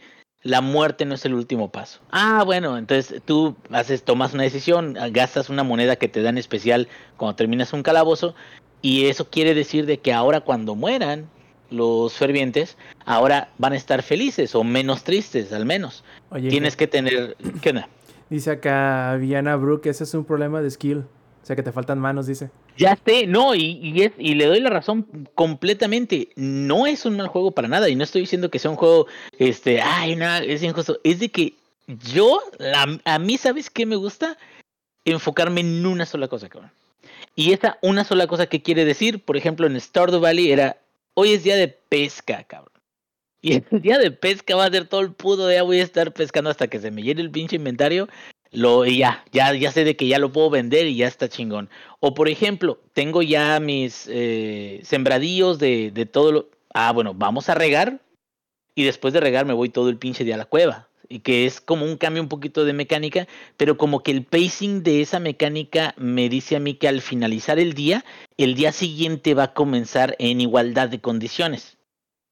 Sí, porque hasta si te quedas jodido en, en una cueva, se te pasa la hora y te tienen que ir a levantar, de todas formas, al día siguiente las cosas empiezan en igualdad de condiciones, aunque a lo mejor tienes menos energía o algo así. Pero todo empieza igual. Aquí el pedo es que regresas del calabozo, güey, y todo está hecho una mierda. Entonces, sí, sí, re reconozco que si yo fuera más habilidoso, a lo mejor podría mantenerlo mejor. Pero se me, hace, me, me, dio como un flashback de mi casa, güey. Yo trabajando y cuidando a los hijos al mismo tiempo. Y luego con las tareas, y luego con la comida, y luego con todo eso. Entonces, sí es como un, una interacción o un cambio de ritmo que, que a mí en lo personal no me fascina. Como me que. suena, Inge, que, que sientes, o sea, no sé si sea así, pero a como me lo cuentas, que sientes que al momento de meterte a un calabozo aparte de tener que sortear el reto que obviamente te supone el calabozo y el mini jefe que está al final, aparte de, de, eso que te requiere, te castiga al momento de salir. Pues creo que eso es lo que me estás dando a entender o lo estoy entendiendo mal. No, eh, sí, sí es eso, pero ahí te va. Conforme vas avanzando y conforme vas invirtiendo más recursos de adoración, vas desarrollando otros edificios que te ayudan a que no se rompa tanto tu ranchito cuando vuelvas. Entonces, si le dedicas tiempo a mejorar tu ranchito lo más que se pueda, vas desbloqueando edificios y le dedicas tiempo a construirlos. Y ahora, la próxima vez que te metas un calabozo, a lo mejor ya no se van a morir ¿Este de hambre. A lo mejor eso una referencia a la canción de la casita? Ándale, yo creo que sí. Porque es lo que te digo que me hace sentir así como que, ay, chichacos, no se pueden hacer un puto sándwich, deje yo les hago, cabrón. Pero creo que, creo que es el sentido de ese juego. ¿Sí me entiendes? O sea, el sentido es empezar bien jodido. Y ya cuando empiezas bien jodido tienes que ir pues acumulando riqueza, distribuyéndola en nuevas tecnologías para ahora esas tecnologías que te ayuden a que no esté tan jodido cuando vas a calabozos más difíciles. Entonces creo que es una onda progresiva de los dos lados donde a mí me desespera un poco porque me quedo, güey, no mames, ya se acabaron toda la puta comida y hay un güey que me dice que está hambriendo y ya no tengo, entonces tengo que ir a conseguir, pero pues es, eh, eso va a hacer que pierda fe, que al rato tengo que regresar y a ver qué onda. Ah, porque aparte los güeyes que están perdiendo fe empiezan a sonsacar a los demás, güey. Entonces hay herramientas para eso, que una herramienta es la tablita esa donde metes la mano y la cabeza, así de castigo para hacer un ejemplo de ese güey. Y muchas cosas, nada más que el problema de esa tablita es que ahora tienes que conseguir madera para construir esa tablita, güey. Y la madera la usaste para reparar las camas, que las camas se rompen, por cierto, también, güey. Entonces, a, algo sí debo de decir, alguien que sea maestro de Cult of the Lamb, mis respetos, no es un, digo, porque hay diferentes tipos de dificultad, ¿no? Hay dificultad de tipo Dark Souls, que es, es, como, es muy como de gameplay. que es muy, que es muy perra en Don't Starve, güey. Ándale, por, eh, y ese Don't es parte de la razón por la que güey. Don't Starve, cuando yo llegué al segundo mundo, güey, no supe ni qué pedo porque te cambia las reglas. Pero- y, y yo soy de las personas que, ay, no mames, otra vez vamos a empezar. Y no, o sea, sí hay medios. Sí hay formas de hacerlo, nada más que a lo mejor en los ratos que yo le meto al juego no puedo dedicarle tanto como para sentirme a gusto con las mecánicas. Ahora, toda esta queja que estoy aventando es porque ya estoy viejo y ruco y ya como que necesito que me echen la mano un poquito o enfocarme en cierto tipo de gameplay en lugar de andar todo distribuido. ¿Sabes de qué otro juego también me gusta mucho gráficamente cómo se ve. Me gusta mucho el concepto, pero no le entro de lleno. Eh, hay uno que se llama este eh, Oxygen Not Included. Y me pasa algo similar, a pesar de que ese es el sentido de ese juego. Los similares terminan pasando tantas cosas que tienes que controlar que te quedas al después de un rato. No mames, güey, ya la cagué. Ya me fui a un lado donde. Ya se me quemaron los frijoles, güey. Ahora, ¿por qué? No, o sea, en el juego, pues. Ah, es que yo escuché un turun, turun. Ah, bueno. Eh, eh, en el juego o sea, sí. El juego te, te, avienta tantas direcciones que ya al final es como de, güey. Y, güey, y eventualmente aprendes. E, ese es mi punto. O sea, el punto. Aquí el problema con este juego soy yo. Porque eventualmente, si le dedicas suficiente tiempo, eventualmente aprendes a sortear todo eso. O aprendes a. a es más, algo que me pasaba a mí, por ejemplo, en XCOM, eh, que juegazo, por cierto, de estrategia era que XCOM está diseñado para que tengas muchos soldados, para que tengas un equipo de soldados principales, pero con, con respaldos, y que eventualmente. y que eventualmente se mueran, güey. Alguno que otro se va a tener que morir. Y a mí me caga ese pedo. Y estoy mal, ya sé que soy yo, cabrón, pero el pedo es que se me murió un puto soldado y yo así de, no, ni verga, lo tengo que empezar otra vez y lo tengo que hacer bien. y eso a mí me detiene, pero soy yo, cabrón. XCOM es la injusticia de la vida vuelta a videojuego. también, porque te quedas, güey, son 90% de probabilidades y no le pego también, que no se mamen, ¿verdad? Pero bueno. O, o la, otra, güey, que también es como de, se ve despejado. Voy a mover este soldado atrás. y cinco cabrones, güey, atrás de ese. Ah, y literal, el cabrón va llegando, se pone atrás de un árbol y el güey rodeado, güey, de seis y todo así de, bueno, Pero bueno, supongo que tendré que darle restart a esto. Es, exacto, y aquí el punto es, es ese, que hay tantas cosas tan dispersas que creo que si realmente quisiera yo avanzar más a un punto donde me sienta más cómodo, le tengo que dedicar más tiempo, güey. Y, y, no es, eso no está mal en el juego, nada más es como que el tipo de juego para mí como que me choca un poquito por cómo soy yo. Porque juegos difíciles o al menos complejos a los que les dediqué un chingo de tiempo está, por ejemplo, el, el Monster Hunter World, güey. Yo lo dije incluso cuando platiqué. Ring, también lo acabaste, ¿no? El Elden Ring. Sí, pero el Elden Ring ya traes como toda la experiencia de los Souls de antes, entonces como que ahí haces un poquito más. Pero por el, el que te digo este, este de... Eh, Monster Hunter. Este de Monster Hunter, las armaduras, el crafteo, eh, los diferentes animales, los diferentes tipos de peleas, como que los diferentes recursos, las misiones, los diferentes tipos de misiones de investigación, como todo eso, esa información, le dediqué un montón y eventualmente me quedé, güey, esto está bien chingón. Y lo pude manejar todo y dije, ah, ahora tengo que conseguir esto en particular, me conviene más una investigación. O no, sabes que tengo que ir a entregar este pedo porque necesito otro puesto de avanzada. Y pero son cosas que vas aprendiendo dedicándole bastante tiempo. Y la verdad es que en Cult of the Lamp sí le he dedicado, pero no tanto como el que a lo mejor el juego se merece para yo sentirme a gusto con estar mal. A gusto con decir, no hay pedo, güey. Al rato voy a tener una tecnología que me va a ayudar a que esto no esté tan desmadrado y me voy a poder ir más tiempo a romper madres en el calabozo. Y creo que es un círculo vicioso el que tengo ahorita porque siento que no paso tanto tiempo haciendo calabozos como para acostumbrarme al gameplay, como para sobrevivir tanto. Porque tengo que regresar y tengo que ayudar a estos cabrones a que no se maten ellos solos.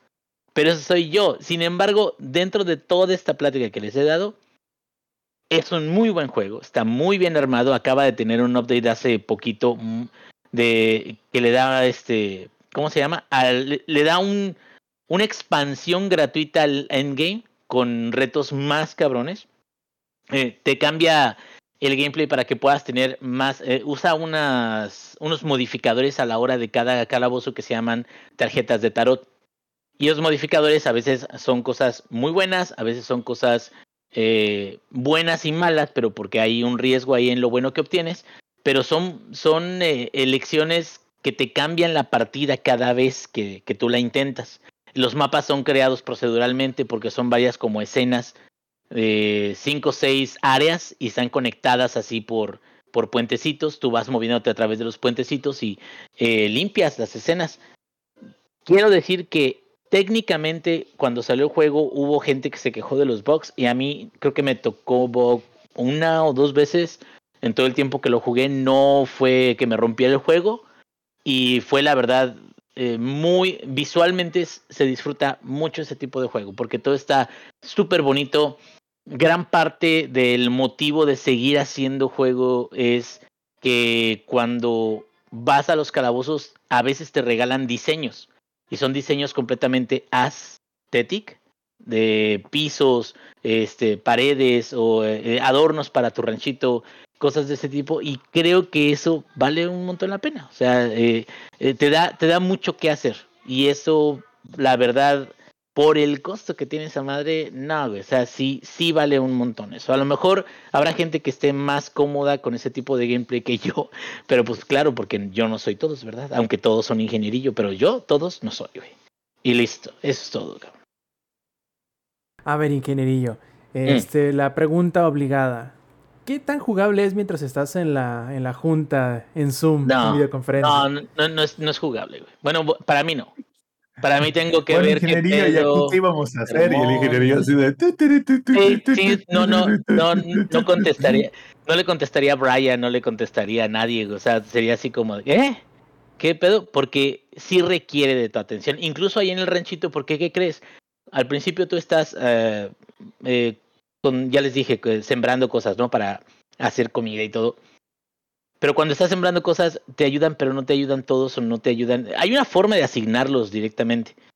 Pero a lo mejor te quedas, no, pues más rápido, para más rápido. Órale, ya llegó la noche, ya todos se van a ir a dormir. Ok, pero entonces en lo que ellos se duermen, yo voy a hacer este otro pedo. Eh, porque tú no necesitas dormir, los que necesitan dormir son tus seguidores. Ah, ok, y ahora esto, y ahora esto. Y de repente te quedas, ah, ya es otro día, y ya puedo dar otro sermón.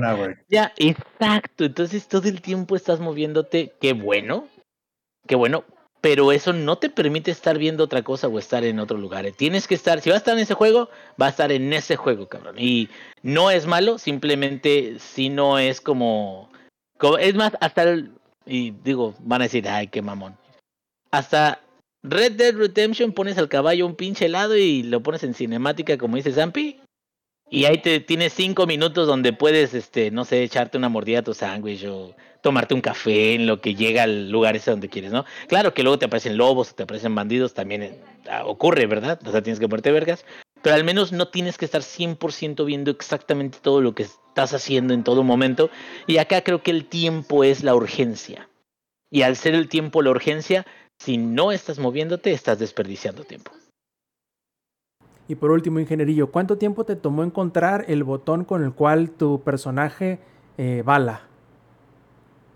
No, luego, luego, güey. Porque es una de las cosas que. es una de las cosas que te muestran que, que es parte del aesthetic que les mencionaba, güey.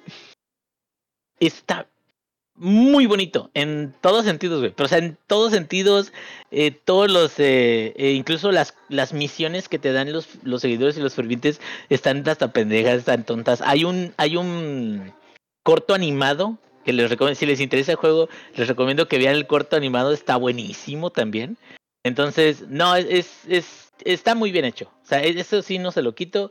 Ya lo arreglaron de todos los bugs que tenía inicialmente, le han agregado eh, más contenido. Ya no le van a agregar, creo que este año, cosas grandes, pero parece que no lo han soltado. Entonces eso a lo mejor es buena señal de que podrían venir más cosas todavía. Así que si se lo quieren dar, denle. Y si son muy buenos en multitasking, dense, porque ahí sí lo van a necesitar. No es imposible el juego, más bien creo que sí requiere de tu atención, al menos las primeras horas de tu partida. Igual y luego ya puedes enfocarte en un calabozo o algo. A ver, Lex, ahora sí, prende el micrófono primero para que nos puedas platicar cómo te fue con el Ubit Live MX 2023, que pues por ahí anduviste, como dicen los chavos, vibrando la semana pasada. Sí, efectivamente. De hecho, de eso les íbamos a platicar justo el, el lunesito, pero pues pasaron cosas, ¿no? Este. A, a mí me pareció curioso porque igual mis expectativas eran distintas. El que sucedió el año pasado, eh, sí hubo como este evento de freestyle a la mitad y todo que estuvo el, el Axino. eh, que a mucha banda le gusta y todo este pedo. De hecho, la, la neta estuvo, estuvo muy chido el del año pasado. Porque hubo igual ahí otra freestylera que conocía yo por, por algunos eventos de Red Bull. Y estaba como, como chingón, ¿no? Pero me parecía curioso cómo se mezclaban este tipo de eventos con el gaming, porque mucha de la gente que fue el año pasado, pues como que no tenían ni idea de, de que además de que iba a estar ese güey, iba a haber un evento de, de League of Legends, pero funcionó. Y este año lo principal fueron los conciertos de hip hop y no la final de LRN. Y me parece curioso porque, pues, sí cambió muchísimo incluso como la vibra del evento del del año pasado a este.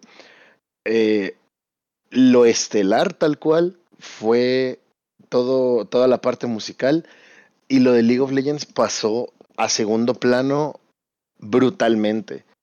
E incluso el espacio que estaba dedicado para el escenario de era poco. O sea, yo recuerdo el año pasado había gradas y había un montón de gente que llenó el, el, las gradas para ver solamente lo de LOL y, y esta vez no. Casi no había gente. Eh, también la lluvia influyó bastante, pero hasta que no se soltó la lluvia brutalmente, la gente no estaba dentro del evento tal cual. Esta vez fue en el Palacio de los Deportes y estaba como en la zona de, uh, de comida y sentados, como viendo qué onda. También hubo una final de Free Fire que tuvo gente todo el tiempo. La cuestión es que esta gente estaba parada. No, o sea, si había un espacio dedicado para esto, no era tal cual como un diseño para que fuera expectada realmente. Entonces había un montón de gente como alrededor. Eh, si soy totalmente honesto, yo lo sentí como más vacío incluso, como que el espacio era grande y realmente no había muchas cosas. Pero hicieron sold out, ¿no? Según ellos. No, o sea, ajá, pero me refiero a igual y el espacio era mucho más grande de lo de, de, lo que vendieron, ¿no? O sea, pudo haber sido soldado. No, porque no. El, los organizadores salieron y dijeron que, güey, que soldado sí. y que todo. Sí, sí, todo, sí, todo sí vi los tweets. chido, pues. Pero no sé, o sea, sí había bastante gente y se notó que había bastante gente cuando empezó la lluvia, porque se obligaron a entrar como a ese espacio y demás. Pero aún así la gente no sabía qué onda con League of Legends, no sabían qué estaba pasando, a pesar de que fue una final interesante. Dios, ah, bueno, eso sí, ¿no? o sea, uno que ya sabe qué pedo, pues ya. Bueno, que el, el, problema es jugar al LOL. Ver el LOL es chido. Ver, ver el competitivo es chido. Jugarlo ya, híjole, ya. Ahí ve a terapia. ahí es donde ya se pone difícil. Ahí es donde se pone difícil. Pero, y, y, la final estuvo, estuvo chida, o sea, fueron cinco partidas. Fue fuego contra Saprisa. Iba dominando Saprisa este, 2 a 0. Y luego Fuego dio la vuelta. O sea, fueron como. No, no sé, o sea, de repente. Había muchas cosas que ver. Había muchas cosas que disfrutar pero la gente estaba como en otro pedo. No sé si era parte como de mi expectativa, ¿no? De que, ah, pues claro, yo voy a ver la final de la LRN y todos los demás es como de, no, pues yo voy a ver al Axino, yo voy al evento de skateboard o cosas por el estilo. Y no sé, o sea, en cuanto a, al, a las partidas que estuvieron muy, muy entretenidas, durante la primera partida se fue como la luz, entre comillas, porque, o sea, el, las pantallas que transmitían, la transmisión siguió en línea, pero dentro del evento la primera partida no se vio. Porque como que se fue una parte de la energía eléctrica de ese lado, eh, entonces la primera partida no se vio. O sea, fueron como un conjunto de cosas, eh, no sé si llamarlo mala suerte o qué onda, pero me pareció curioso. Uh, no sé, lo, lo, sentí, incluso por ratos yo me llegué a sentir incómodo, como de que no, no encontraba de qué manera podían coexistir bien estos, estos ambientes. Que por lo que tengo entendido en lo del Gamergy que estuvo este fin de semana fue distinto. Ah, me quedó con, no sé, como, como con un sabor de boca extraño. Ah, no, no sé si volvería a repetir esa experiencia, la verdad. No, no. Me, me gustaría volver a ir, pero que, que no sucedieran estas cosas. Porque, insisto, el ambiente no se sentía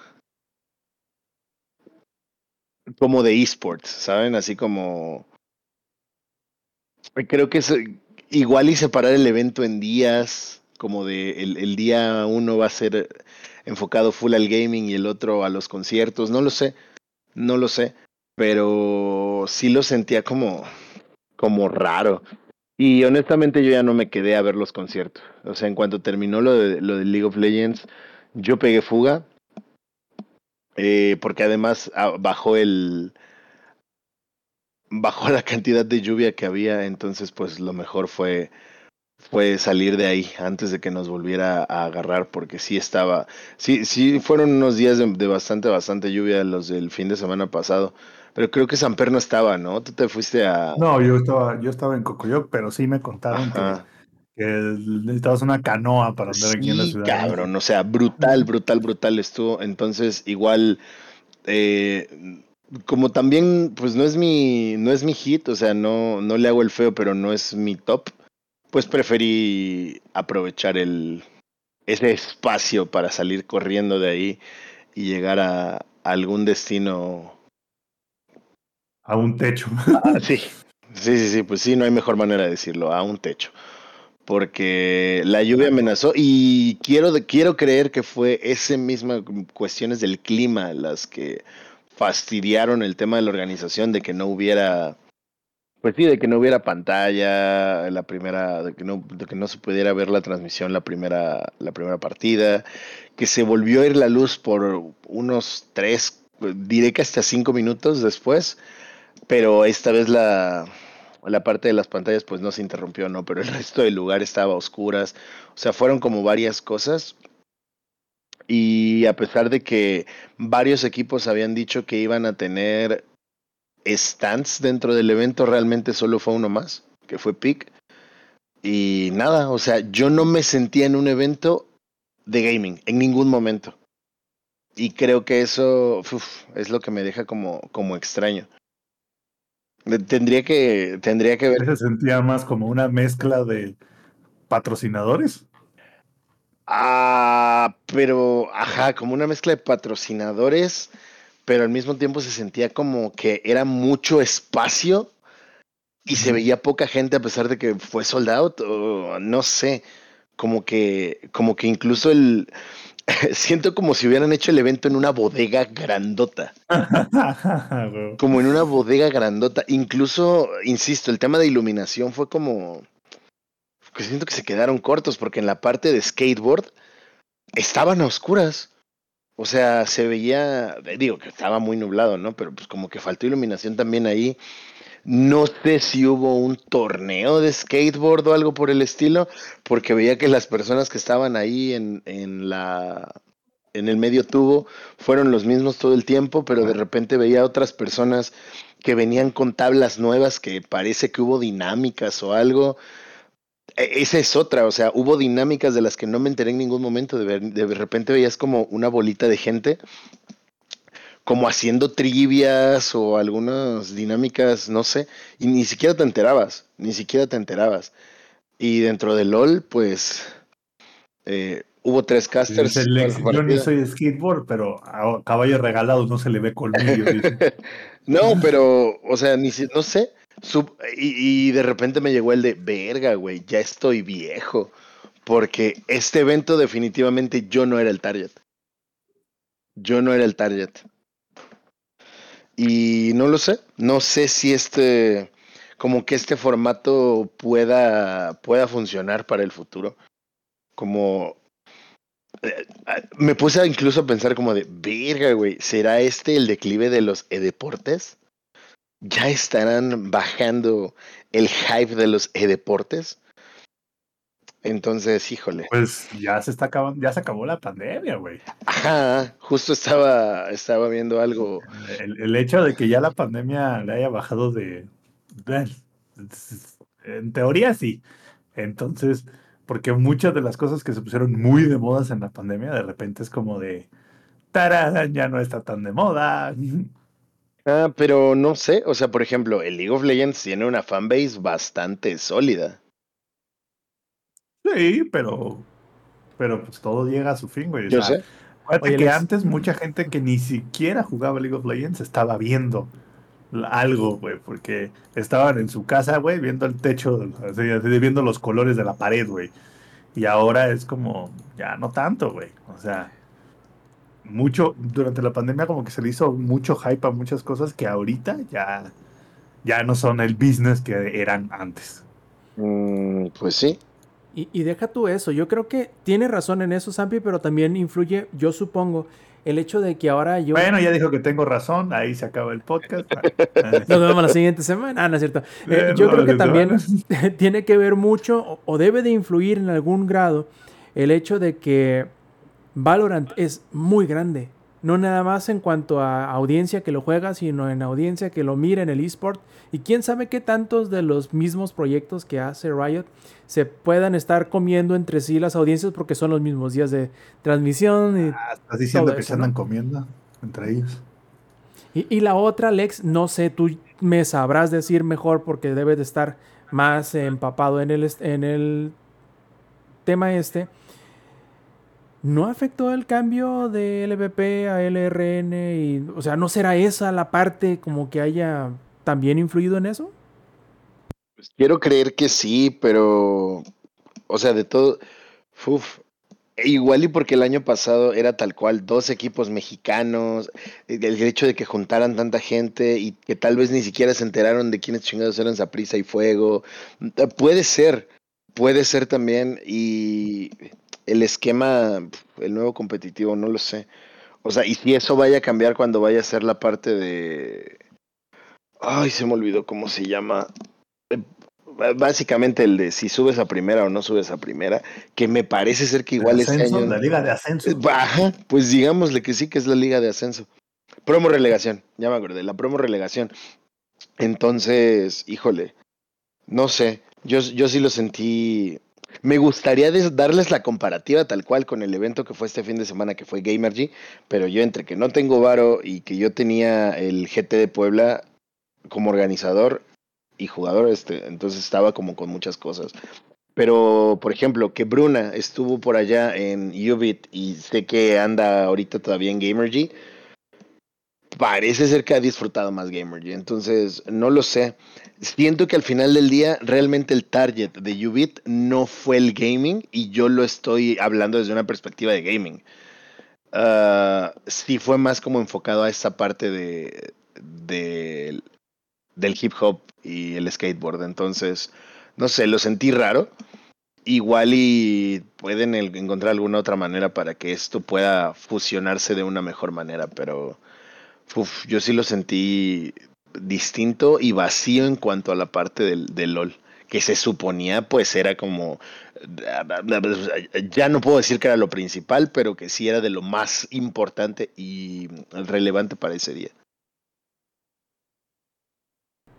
Perfecto, pues ahí queda la crónica del UBIT de este año aquí en México. Esperemos que para próximas ediciones, eh, pues al menos la parte de, de League of Legends mejore y que sea simplemente una situación de perspectiva, ¿no? Quizá como tú dices, el, la combinación del, del clima, de el, el venue más grande, pues hacía ver que las cosas estuvieran un tanto menos, este, o un tanto más desangeladas. En fin, ya lo, ya lo sabremos en las próximas ediciones.